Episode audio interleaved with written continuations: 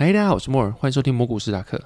最近我发现一件非常有趣的事情，就是过去你可能会很常用到某些东西，比如说用到虾皮，或者用到 Momo 啊，或是用到小北等等的，反正就是会用很多东西是你生活中息息相关的。可是过去就是买，你就是以消费者的姿态去看一个品牌。可是现在的话，比较转化成一种通路商或是一个行销企划的角度去看这些事情的时候，有时候看到很多不同的面目。那这时候你会看到很多很多特别东西，是你过去不曾想过，是对过去来说这个品牌给你的印象跟现在不太不一样。你可以挖掘到很多过去没有看过的内幕。比如说我最近去铺了其他通路啊，那么铺其他通路，虾皮啊、Momo 啊、PC Home 是一定会铺的。然后各个通路之间他们报价不一样，然后他们的要求也不一样，然后抽了趴数也当然是不一样。比如说有些是抽七趴，有些抽二十五趴、三十趴。那每天抽趴是不一样，他们还有很多很多规费，比如说他们的运输费啊、服务费啊。或是什么时候无条件让你退货啊之类的，就是无条件你会让客户退货。那这件事情，当你是客户的时候，你当然会觉得很爽，就是你无条件退货是我的福祉。可对厂商来说，的无条件退货，那运费厂商吸收来说，就是一个非常机掰的事情。反正就是不同的角度啊，或者不同的境界的时候，你有不同的想法。你当你是客户的时候，你觉得这个真是个福祉。可当你这些厂商就觉得这是什么鸡巴烂政策，那就是现在是不同的身份者会有不同的想法。然后最近开始铺通路。那通路的抽成其实跟实体上比起来，其实是有过之而无不及的。就像是我最近在洽谈一个蛮大的一个点，这个实体通路，那算是某个实体通路的霸主。那它的通路费基本上就是三十五趴起跳。那它其实是一个整合性的公司，就是它有通路，通路之后它有它自己的货柜仓储，就是它有它自己的仓库。那你要跟他谈报价的话，你不会是直接跟他的通路谈，你可能透过它更后面的仓储谈。可仓储的话，它有它的品牌商或者它长期合作已久的中盘，那可能他也不会直接用。他的仓储跟你谈，因为他可能仓储跟你谈，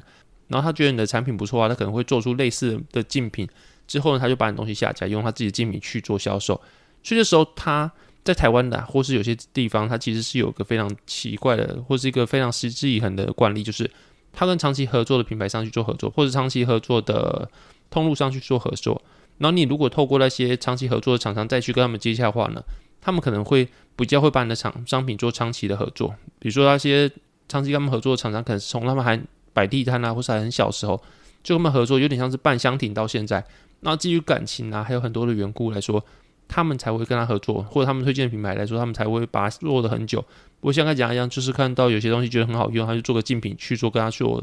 促销啊，去做竞争，甚至把对方下架去卖他自己的竞品在那边。有这好处就是你会觉得说这是一个重情义的行为，可坏处就是这对于一些新进的厂商，如果你没门路的话。你根本很难去打入他们的市场，因为谁知道说他们有这些门路，谁知道他们有这些故事，或是我只是一心想做好生意，但有时候 business 不是一个只要单纯做好生意就很赚钱的事情，有很多很多的行规啊，很多很多的东西门路是你不是内行人是不知道的。然后的时候，你如果没有一些朋友刚好遇到有些朋友是这些事情的话，你没有一些缘分啊，一些机遇或者一些很好的人脉的话，你是很难打入个市场的啊。反正就是一些实体通路，然后它的抽成其实是比网络电商还要重的。这让我想起来，我以前刚出社会的时候，我的第一份工作是当实体通路的店员，然后后面就去当百货公司嘛。那如果当我站到百货公司的时候，其实我上去说，我站百货公司呢，感觉生意不是很好，或者是说，我觉得公司怎么可能会赚钱？他赚钱可能一个月营业额付我薪水可能就没了，那他赚到底什么钱？那这时候你会发现一件事情，就是到现在，可能几年过去之后呢，或者说原来现在很多很多做实体通路，它根本就是一个广告新闻。它盈利根本不是在广告，不是在实体通路营业的，可能会是在网络电商营业啊，或是他做实体通路根本就是一个广告行销的费用之一，它不是为了从实体通路获多大的毛利。那这时候呢，他们反而会觉得说，实体通对他们说就是一个广告支出，就像是最近有一个很有名的日本的品牌，他老板就讲说，他可能每年的可以赚到的毛利大概净利大概是两三千万，但他投入广告的费用就破亿了。就比如说，你可能广告行销的费用会占你整体的营业或行销五成以上。这个是这个时代我觉得蛮一个特别的东西，就是你的人流或是你的曝光度就等于你的金流。这时候你认识了多少人，或是你能让多少人看到，这反而比你做东西多漂亮、多好吃还要重要。因为观众越让越多的观众看到，你才有越多销出去的行为。这反而才是你最该去做取舍，或者你最该去关注的事情，就是你能让多少人看到。然后相对来说，就是你能让更多人看到，那你就越有你的权利，或越有你的。能力去把这些东西转换成金流，去赚更多的钱。那当然，你如果说你是一个很好的厂商，你的使用平台的使用体验很好，那价格很便宜，但是你没办法让人家看到，那一切都是没有。所以，所有东西都建立在你能让多少人看到的基础上。那回到刚刚讲到通路商的内容，然后那些通路商有些基本上会抽趴，抽成可能会抽到三十五趴左右，甚至更高。然后这些都只是第一个费用，那后续要可能是厂商的货款回回来时候，可能月结或是两月结或者多久结一次，那这些费用可能还要被多抽五趴，就是他给你的费用可能还要再扣掉五趴，然后是以各种不同名目或者根本没有名目，就是规定是扣五趴。然后另外呢，因为这样子结束嘛，可能还有 D N，就是每个月他们会印个 D N，所以说小时候。你常常就要百货公司的 DM 或是厂商 DM，可是你长大之后，你根本不会去看那些东西，甚至觉得是上个时代的产品。现在谁有在去看实体的 DM？说不定有啦，但是我自己是没有。可这东西印出来还是要按到每间店去算，比如说每间，它台湾可能有六百家店，那每间店可能是五百块，你就要付每这些的费用，或甚至是更多的费用。反正就是每间店是不同的算法。那另外可能是你的产品也需要费用的什么防盗的东西啊，就是你只要放这个东西进去之后，你把这东西偷带出去。然后你的外面的防盗门就哔哔哔的叫，然后这个东西也要费用，就是那个小小的磁扣放进去之后，他们进价可能是零点五元台币，那可能就是算在你身上，就是算每一个就是零就是三块钱到五块钱，那去跟你的通路厂商去收这些费用。那另外反正就是很多很多东西，那这些东西你听起来会觉得很不可思议、匪夷所思，就是怎么可以收到那么多规费？当然我还有很多没讲到，就大概是这个样子。可是如果你今天像我刚刚一开始讲的，如果你今天是跟一个他们合作已久的厂商合作的话，那很多很多费用他们就是可以比较从简，或是比较好去谈。那当如果你是直接面对面去跟通路商谈的话，一他可能根本不会跟你谈，因为他通路很大，他抽成很高，但他不一定会让你去进去，因为他跟很多厂商都已经合作很久了。二来，就算你跟他谈到，他也是用很硬的方式去跟你收费，就刚那些东西就是要收到。但是如果你有好的关系的话，基本上有些东西是你不用收，或者比较好去谈价格。就最近的话，这些东西会觉得说蛮特别的，就是你会接触了很多东西是过去你可能是一个消费者习惯去看那些品牌的时候。跟现在你真的是一个以一个商人或是一个通路或是一个品牌商一个行销的角度去看的时候，你会觉得不同的感觉，会觉得哇，我以平常看到一些这么亲民、这么好用的品牌，然后就从一个天使的角色，因为他对消费者很好嘛，变成一个感觉是吸血鬼的角色一样了。那当然就是角度不同。那如果你说我自己身为一个消费者的时候，我想买东西的时候的时候，我会不会上那边买？当然会啊，因为那边东西就便宜，那边东西就是可以无条件退货。那怎么谁会不要？反正就是你不同的角度会有不同的想法啦。那另外就是今天开始，我应该是为期四天，会在某个地方进行展览。然后进展览的时候，就是另外一个感觉了，就是我这是我这辈子第一次去进行展览。然后展览是从零到有，都是就是跟一个团队开始架设那些展览的图啊，然后哪些地方要用门板，哪些东西要用柜台，然后慢慢的画出来之后，画个立体图，然后请建设公司去做建设。那建设完之后呢，今天开始就是昨天开始就是开始。搬洗手台啊，然后放产品啊，打扫啊，把东西变成自己理想的样子。今天开始就是正式的第一天。那以前你会觉得说，小时候觉得官僚真的是很烦，就是每次展览开始之后就是要致辞，市长啊什么什么开始致辞，就致辞半小时到一小时。可现在就说，一个厂商在旁边看他们那边表演，就是很多很多的长青的长者和他们表演，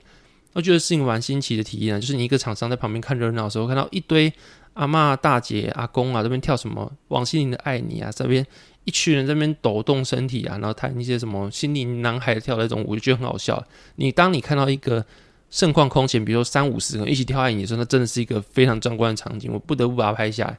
但我就是不太想让大家知道我是在哪里做展览，那就是很后续的话，如果说展览真的结束之后，可能会传一个 IG 让大家看一下这个盛况空间的情况，我自己觉得蛮棒的。那如果真的很想看的话，你就是追踪我的 IG，我大概是下个礼拜展览完之后，我可能就会放上去给大家一起看。那我觉得是蛮棒的一个体验啦。那以前可能年轻的时候，就说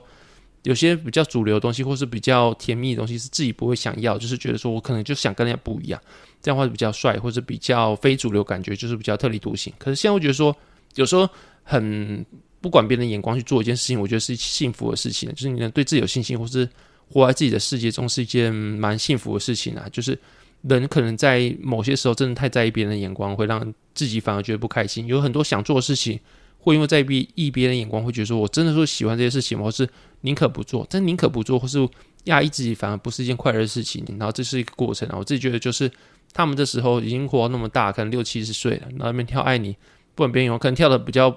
嗯、肢体不协调，或者是说可能他们的装扮比较看起来就比较 old fashion，或者是怎么样，反正就是，可是他们是在笑容，他们是觉得好玩的。我觉得最重要的事情，在旁边看到都觉得这种感染力还不错了。反正就是开始连为期四天展览。然后就会让我觉得说，我都已经出社会那么久了。刚刚讲到的第二份工作就是百货公司，然后现在已经换了有五六份工作了吧。最后又回到百货公司的那种感觉，虽然说这只是短期的展览，后续我还是会去当行销企划，可能就是陆站啊、空站，比如说电商啊，然后后来就是铺实体通路啊。然那会跟很多网红合作，然后当然就是偶尔回味一下这种生活还不错啊。那讲到跟网红合作这件事情，也是一个蛮特别，就是我自己有看 YouTube 的习惯，然后会看到很多的 YouTuber，我是蛮喜欢的。可是当你自己是一个观众，跟你最后真的是跟他们接洽的时候，那又是不同感觉啦。就我接触到了很多 Podcaster 或是一些 YouTuber，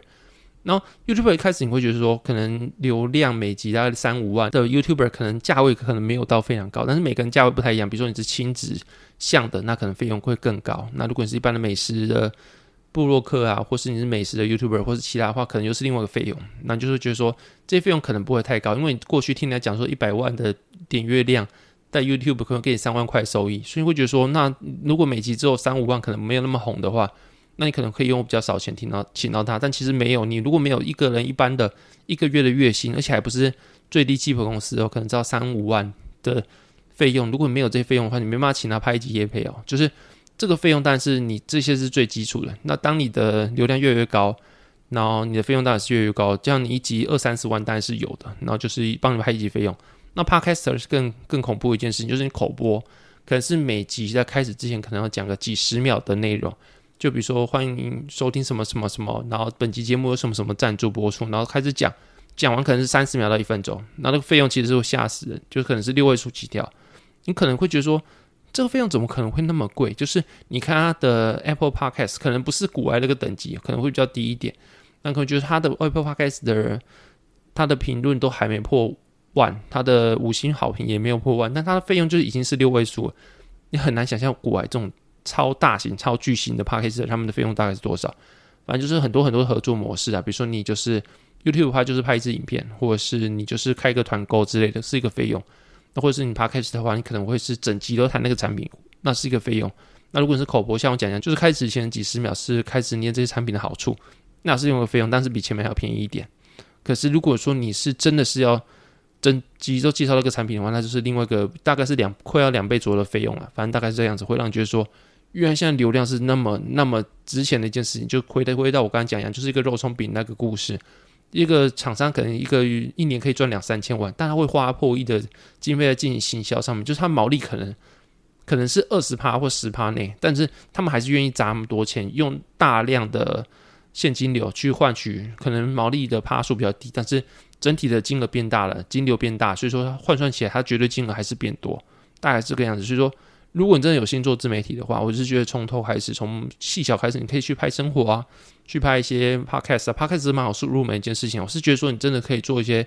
自媒体，是一些有梦的事情，因为流量真的后续就是你是流量，就是可以转换成现金，流量就是让你讲话比较底气，或流量是真的能够让你去实现很多很多梦想。所以说，你不一定会红。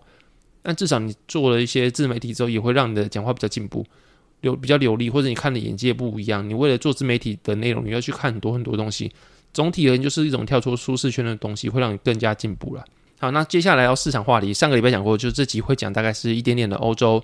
中国的近况，还有美国的近况，还有后续我自己的看法。然后这其实是一个蛮大的架构。那我现在就是用比较简单架构跟大家讲一下，就是快速讲一些内容。但如果有很多不精确，或是比较没有那么的。细节内容的话，大家也要包含，就是 Podcast 来说，毕竟没办法讲到非常非常精细的东西。那首先，我们先来讲欧洲的部分，是我自己观察到的。那欧洲的话，我觉得主要原因是因为目目前内部的价值观问题，就是欧洲它会有个比较综合，就是欧盟本身嘛。然后欧盟本身它是一个绝对价值观，就是政治正确。然后这个政治正确，我觉得可以用个举例，就是二零二一年的例子，就是波兰跟匈牙利他们的。对于同性恋的观点，可能跟欧盟本身是不太一样。他们对于同性恋啊、双性恋或是跨性别者，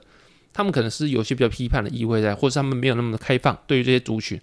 可这个内容的话，对欧盟来说，他们可能就是比较支持同志这边的。然后另外就是像是过去的难民议题啊，德国是开放边界去接受难民，但是很多国家他们其实不愿意去接受难民。那你当然大家就是一个欧盟情况下，你们是个共同经济体，个共同经济体在。这个架构下面，其实大家都还是一个国家。那有国家就会有国家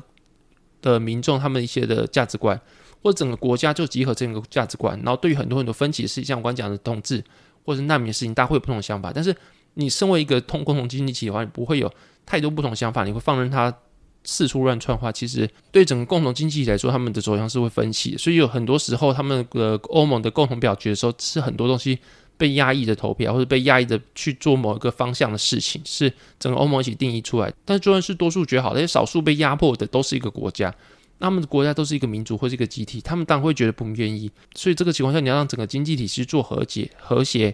合作的话，其实是比较难一件事情。那这个前提之下，其实每个经济体他们的国家的体制也不一样，这是第二点。然后其实不一样，就像是希腊可能国债十年期国债的殖利率是四趴，可是德国只有一点七趴左右。可是大家都是用欧元，然后欧元情况下，你同样的钱，但是你每个国家的经济体的体制不一样，那就产生很多人都可以套利的机会。那如果你当你的一个经济体有问题的话，像美国可以 QE，像台湾可以 QE，或者中国有人民币，然后日本有日元等等。可是你在欧洲的话，你今天有问题的话，你央行它的职权是很小，因为你不可以印欧元，欧元只有欧洲央行可以印。那如果你一个国家要筹钱的话，你只能靠发国债，可是你体质已经够不好，你发国债要人家去购买的国债，你一定是用更高的利率去吸引人去买。那你体质已经够不好，你还用那么高利率去借钱的话，那对整个国家经济来说，当然是雪上加霜一件事情嘛。但是他们不得不这么做，因为他们就是缺钱。那如果说一个国家像是德国，可能是欧盟的经济体的资优生，它体质是最好的，那它可以用像是我刚讲的一点七趴去借款，格西大可能用四趴等等。但是西大体质明明比较差，它还是要花更多钱去借款，那当然就是雪上加霜的一个行为。那这个情况下也会导致很多人都可以套利的东西，让很多投机者在里面去做追强太弱的行为。比如说你弱，就更去做更多的放空，然后或是你的货币是强势，我就去做更多的需求，导致你的货币更加强势。那这个像是索罗斯啊，过去在一些货币的战争中就有示范出很多很多这一类的内容，就是你可能是跟某个国家的货币做绑定，但是两个国家中间体质是有落差的。那导致这些东西可能根本就不该做绑定，或者两个国家体制不一样，他们利率板就不该挂钩在一起，而这个情况就会导致很多很多的结果是发生的。那欧盟目前面临这样的问题，就是每个国家体制不一样，他们都用同样的欧元，然后导致你有很多很多套利的机会可以在整个欧盟去找到。那这个情况下就会导致强者很强，弱者很弱这种情况出现。那第三个就是所谓的能源危机，就大家耳熟能详的，比如说二零一九年的时候，欧洲自己的生产能源大概是三十九趴。然后其他六十一趴是透过进口，像是汽油啊、柴油或是燃料油等等的。然后还有另外的二十二趴是天然气，跟十五趴的可再生能源。那每个国家它其实能源的分布也不一样，是法国它可能是核能技术比较好啊，所以法国的核电的发展量可能就跟德国比起来比较多。那德国目前遇到问题是它的核能发展总量在二零一九年大概是十三点八趴，可的比例是逐年下滑，因为。欧洲本身就是朝一个比较干净能源情况下去发展，然后在今年之前，其实核能一直不被认为是干净能源，然后在最近的时候，才真的是因为被能源危机逼到，把核能变成干净能源。然后其实，在刚刚讲到二零一九年的时候，有十三点八趴的核能发电，然后在二零一零年的时候，其实是二十二点四八，所以你看它是一路往下降的。因为，他们过去是预计说，他们在今年二零二零年的时候，剩下六座的核电厂也要全部除役。目前看起来是有困难啊，因为他们已经能源危机，那就处于核电厂经营起来是不切实际的事情。但他们的核能发电是直线往下降，还有很多厂商是宣布不完，这是真确实是一个趋势。那导致他们目前的能源危机真的是二二月三月的时候，乌俄战争爆出来的时候，这是一个猝不及防的事情，他们能源拉不起来，然后就是目前看起来是一个蛮大的缺口。那另外就是欧盟的天然气里面，其实有四十一帕来自于俄罗斯，那十六帕是来自于挪威。那所以过高一再导致目前来说，俄罗斯一切断他们的能源补助之后呢，他们政府就不得不跳出来去做补助。像之前讲过，就是一个欧洲的咖啡店店主，可能在两个月之内，他可以要付快要三四万台币的电费，然后他的费用是比起去年同期来说高了三到五倍之间。但是说这个情况下会导致很多很多的民众他们是负担不起那么高昂的费用，然后负担起不起那么高昂费用，其实很大的一个可能就是他们会走上街头去做跟政府做抗议。那所以说你在通货膨胀的情况下，你还是要去补助人民的电费，因为你至少不会让人民去死，去用不起那么高昂的费用。你可以请他们少用，但民生必须的费用还是要用嘛。很热的时候你还是要吹冷气嘛，冷的时候你还是要开暖气嘛，或是你还要开火煮饭。你开电动车的话，你还是要开车去上班嘛。反正就是很多费用是你可以不要浪费，但是你还是得去用。所以很多人民是真的需要用电去赖以为生。那时候你把电费的价格打那么高的话，其实对很多很多民众来说是没办法，他们确实会走上街头的。所以这情况下。他们的政府不得不为了政权巩固的稳定性，或是为了很多很多综合考量，他们确实去需要去补助电费。那这就是一种宽松政策，因为你把钱打入市场，无论是打给厂商，或是打给什么民众，去把他们电费的负担降低，那都是一个宽松政策。再去把你的金额去打入市场，但是目前来说是一个通货膨胀非常高的情况，就是预估可能英国在今年会达到十二帕的通膨年增率，然后欧盟本身也开始进入比较鹰派的紧缩的政策了。其实这时候解放就是你如果能找到更多能源的窗口的话，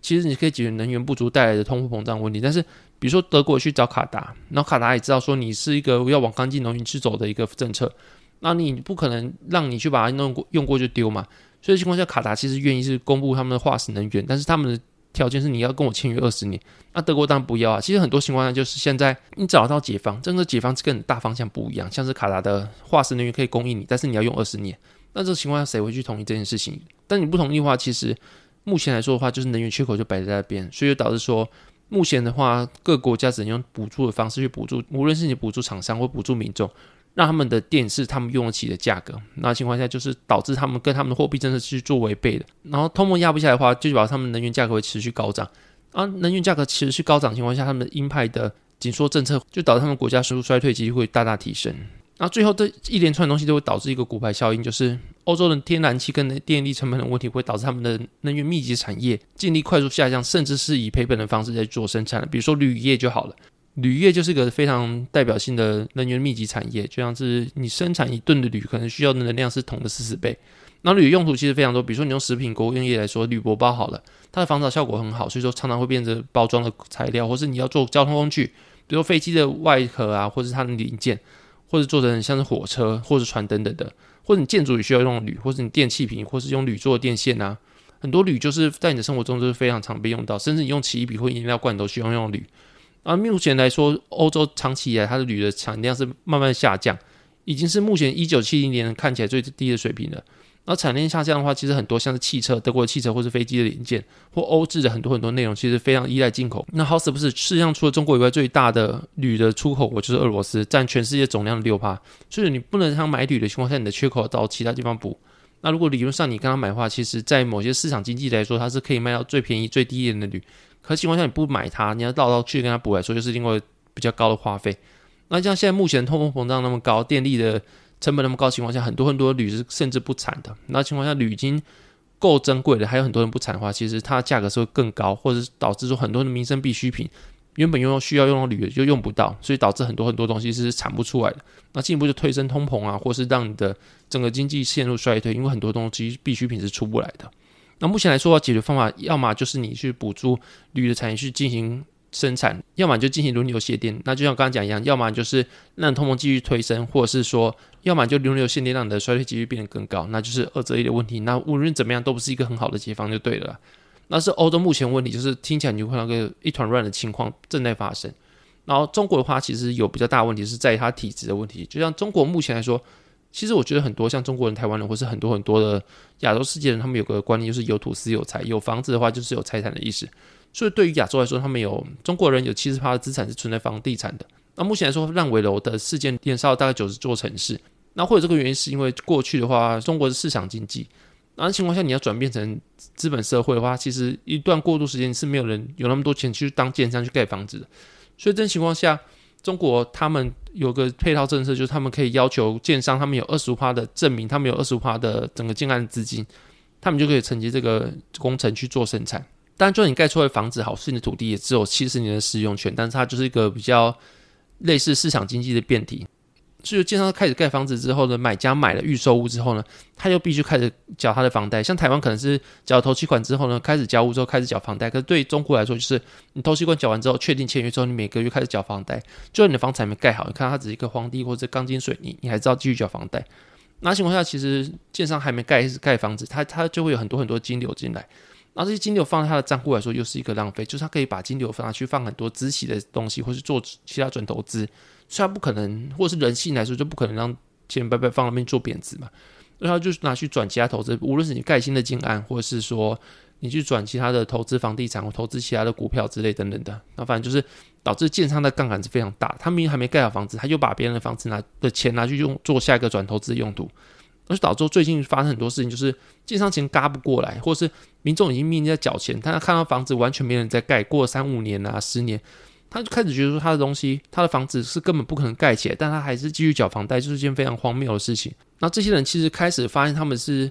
没有未来，他们必须缴一个非常高昂的房贷，但是交给一个荒地，那导致他们就开始反动啊，比如说开始向政府抗议，或是就是开始推行了什么大家一起不缴房贷的一些运动，那这运动会导致建商的资金更紧缩，因为他们开了非常大的杠杆，而情况金流一断开始断掉的话，他们其实是付不出来这些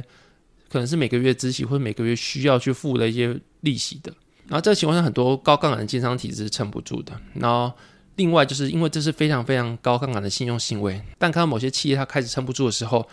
银行就是为了自保，开始紧缩他们的货币政策，开始抽银根啊，开始要求厂商把他们的借款去缴回来，然后情况下会导致更严重的，就像滚雪球的情况，就是厂商已经开始他们的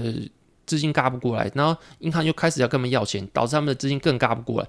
然后更轧不过的话，就有可能更高机会爆掉。然后你今天爆掉之后，银行又发现更多的危机，他又跟其他厂商去做。更频繁的催款，或者更强力的货币政策，那导致其他厂商也爆掉，这是一个滚雪球的情况，就导致说，目前说整个国家、整个中国的信用条件是非常差，或者非常的脆弱不堪的。然后这是中国体制的问题。然后另外的话，就是中国的未富先老问题。那其实可以分两个部分，就是中国人他明明还没开始富有，但是他们的整体的人人口的年龄是往下降的。那像他们的薪资其实是有提升的，但他们整体国家。主轴还是在他们的劳力密集产业，就是他们需要非常多的工人，但他们的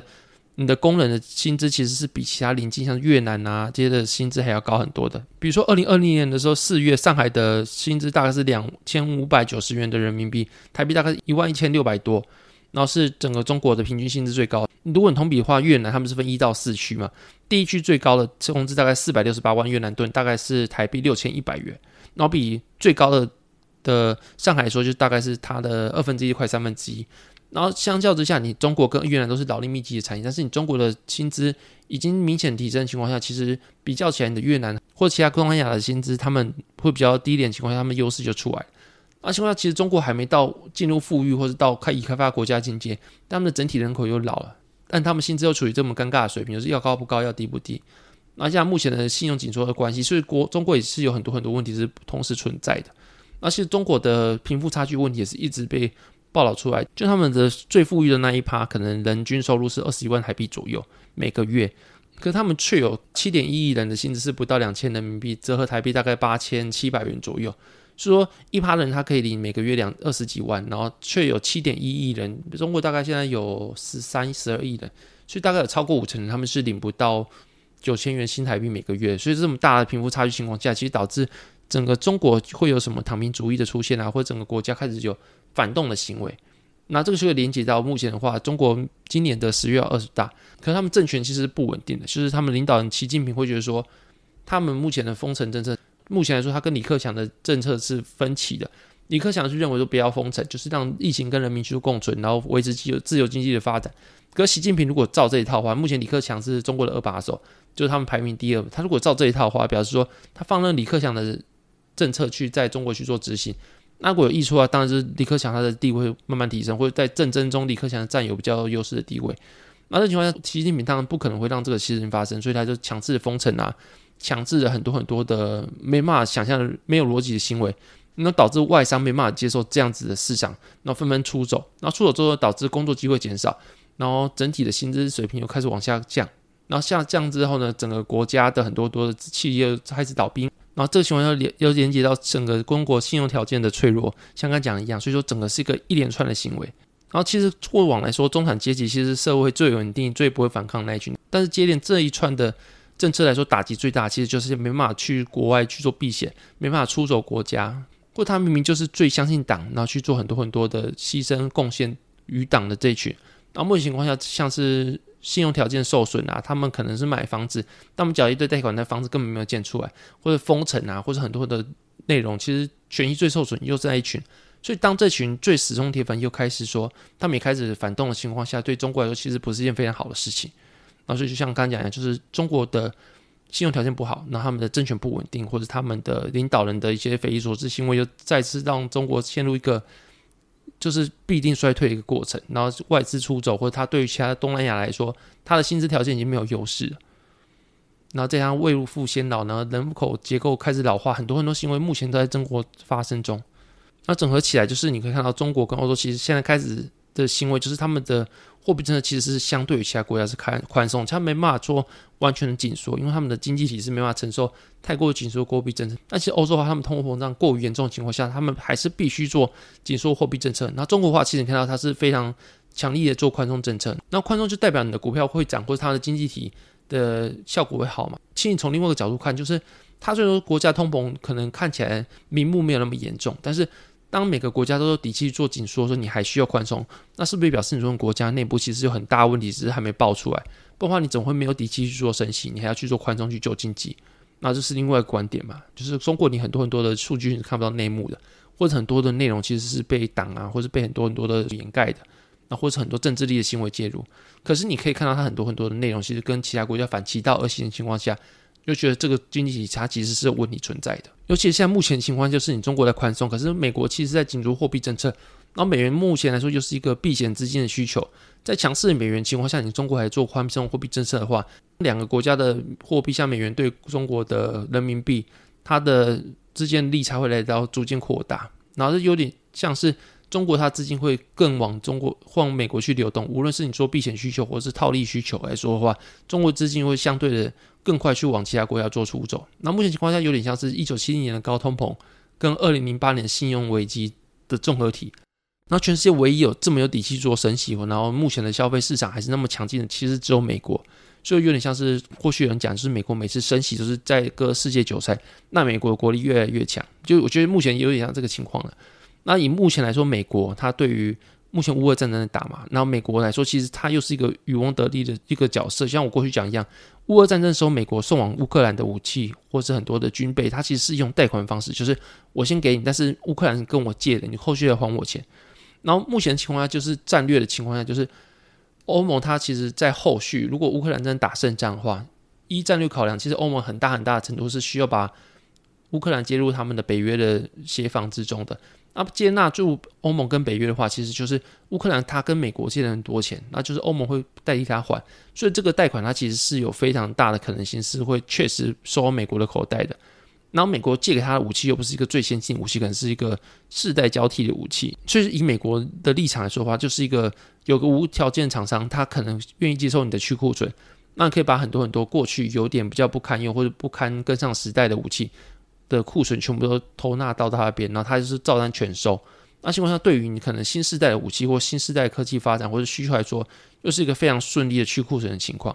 那另外就是俄罗斯跟乌克兰打的情况，你发现俄罗斯的军械在跟其他西方国家比起来是相对劣等的，那可能会因此失去很多的世界的军火的份额。那这情况下，有一部分会倒去跟中国买军械，还有另外一部分缺口可能是本来不会跟国美国买的缺口。然后会让美国的军械做补上，所以说对于美国的军事产业来说，或是出口产业来说的话，这也是无疑是另一项利多，是从乌俄战争这个情况下来的。然后另外就讲能源嘛，像欧洲它可能完全脱离俄罗斯的影响之后，它有很大很大的能源缺口，那它只能跟美国去进液化天然气去做填补。那所以说这又是美国的能源出口上来说，又是另外一个机会的创造。然后另外就是这个礼拜的 CPI 开出来，你会发现其实房市的房租啊，或是二手车的价格虽然下降，但新车价格还是往上升的。然后交易量像刚讲，交易量其实开始趋缓，它的的价格其实没有往下掉太多。至于美国，它其实它的经济体是相对于其他国家来说是有底气去维持这个情况下的。然后因为目前来说 CPI 过于高，所以 Fed 它的情况是必须继续升息的。然后更硬的政策或者预期会有长期的一段时间是进行高利率的情况下，其实很多很多国家货币会到美国去做孳息。然后你到美国的货币，你不可能只放那边不买其他东西啊。因为你相对于其他原物料或黄金来说的话，其实你去做其他风险资产，像股票、债券，它还是会孳息一个东西。你要放长久的话，这些原物料或黄金是不可能让你放一段很长的一段时间，因为他们不会有利率，他们也是个周期性的产品，可能到一个高点之后又回到低谷，然后长期以来都在某个区间震荡。当你放债券或是你放股市的话，像债券它可能会有它的殖利率，或者股市它长期是向上的报酬。所以说，导致你不可能完全都不放美元资产，你只放在货币这边去做贬值，或者放在什么黄金啊，或者其他地方，你还是需要去买美元风险资产。所以长期情况下，如果你开始转客，或者你的美元的